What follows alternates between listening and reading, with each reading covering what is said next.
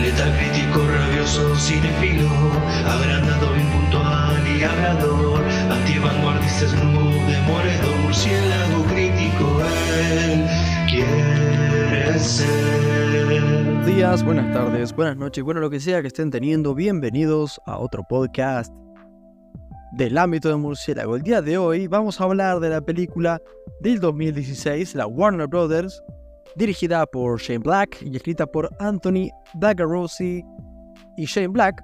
Habla por supuesto de dos tipos peligrosos, ojo, o The Nice Guys. Me encanta que realmente lo del doblaje eh, se pasaron el juego, evidentemente, pues todo lo contrario.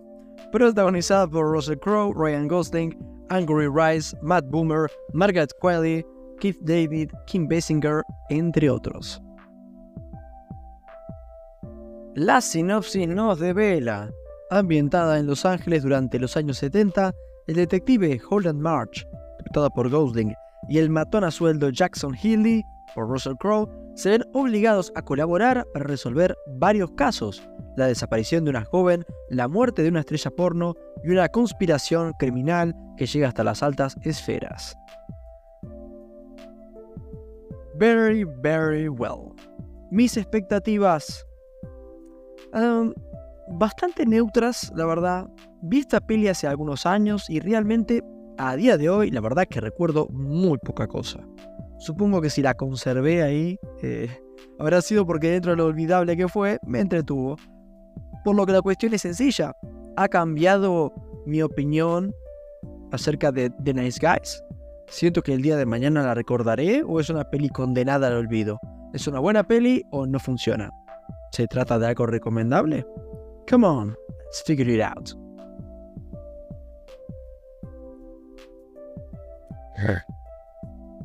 Genial. Hablando de lo positivo, eh, si hay una cosa que la película toma y se apropia, son los 70s.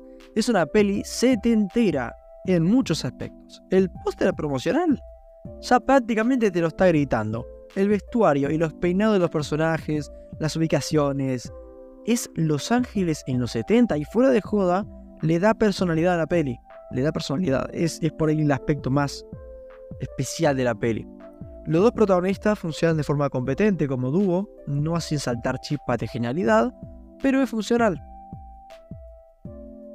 Y hablando de ellos más individualmente, ambos están bien, sin profundizar demasiado en ninguno, nos dan retazo de su pasado, pero queda un poco ahí, está bien. La peli no se mete en callejones sin salida, no te quiere contar la vida de nadie. Nos muestran lo justo y necesario de, unos personajes que son bastante carismáticos. No tan memorables, pero bueno, llenan la pantalla tienen algunos diálogos muy buenos, sobre todo los de Jack, muy cool, interpretado por Russell Crowe. En niveles generales, por suerte, la peli fluye en un ritmo correcto. Tiene un buen balance de humor, misterio y entretenimiento. Es una experiencia agradable. Pasando de forma light a lo negativo, por ahí la pibita interpretada por Andrew Rice, cuyo personaje es la hija del personaje Ryan Gosling, sufre un poco el síndrome de Penny del inspector Gadget. Y es que es perfecta a un nivel inverosímil. Uno es como, para, flaco, es una nena, ¿cómo va a ser todo tan bien?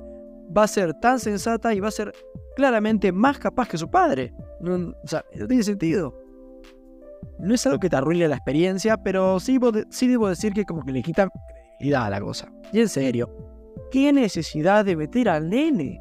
¿Por qué películas que, a ver si que sea muy seria, mete a un niño al que claramente no le va a pasar nada. Le quitas verosimilitud, le sacás vértigo a la historia. Más esta que es una estudiante, ya con un trasfondo serio, o sea, lo dije en la sinopsis. Eh, una actriz porno muerta, una mina secuestrada, es como, ¿para qué metes a un niño en el medio? Y para colmo, un niño que contribuye, le quitas mucho peligro y pierde más de lo que gana. Es, o sea, es poco creíble que la nena esta ah, no, con la que es una niña, o sea, no tiene gracia. la red la pendeja, pero, pero en la pota. Creo que mm, estaremos de acuerdo en que em, casi que no hay nada más odioso en una peli como que los protagonistas tomen decisiones estúpidas. Sobre todo cuando no son entendibles. A ver, si pasan tonto y retonto, es como, bueno, ¿qué más cabría esperar? En este caso, por ahí es algo exasperante. Dentro de todo, sucede al final, sobre todo, y bueno, eso admito que puede terminar agriando un poco la experiencia por momentos porque uno le da bronca, lo cual nunca viene bien. Sin embargo, el mayor problema de la peli es que fuera de algunos elementos destacables, podríamos decir, ya les comenté, la historia ya la vimos 329 veces. Bastante flaca y poco imaginativa. Y es muy típico, típico de misterio. En resumen, y para finalizar, más una película competente que una película memorable. Onda, es una historia de detectives con algo de estilo, con algún diálogo, un sketch divertido y con clase, y poco más. Sí, los actores protagonistas aportan carisma y porte, pero una historia realmente flaca y vista.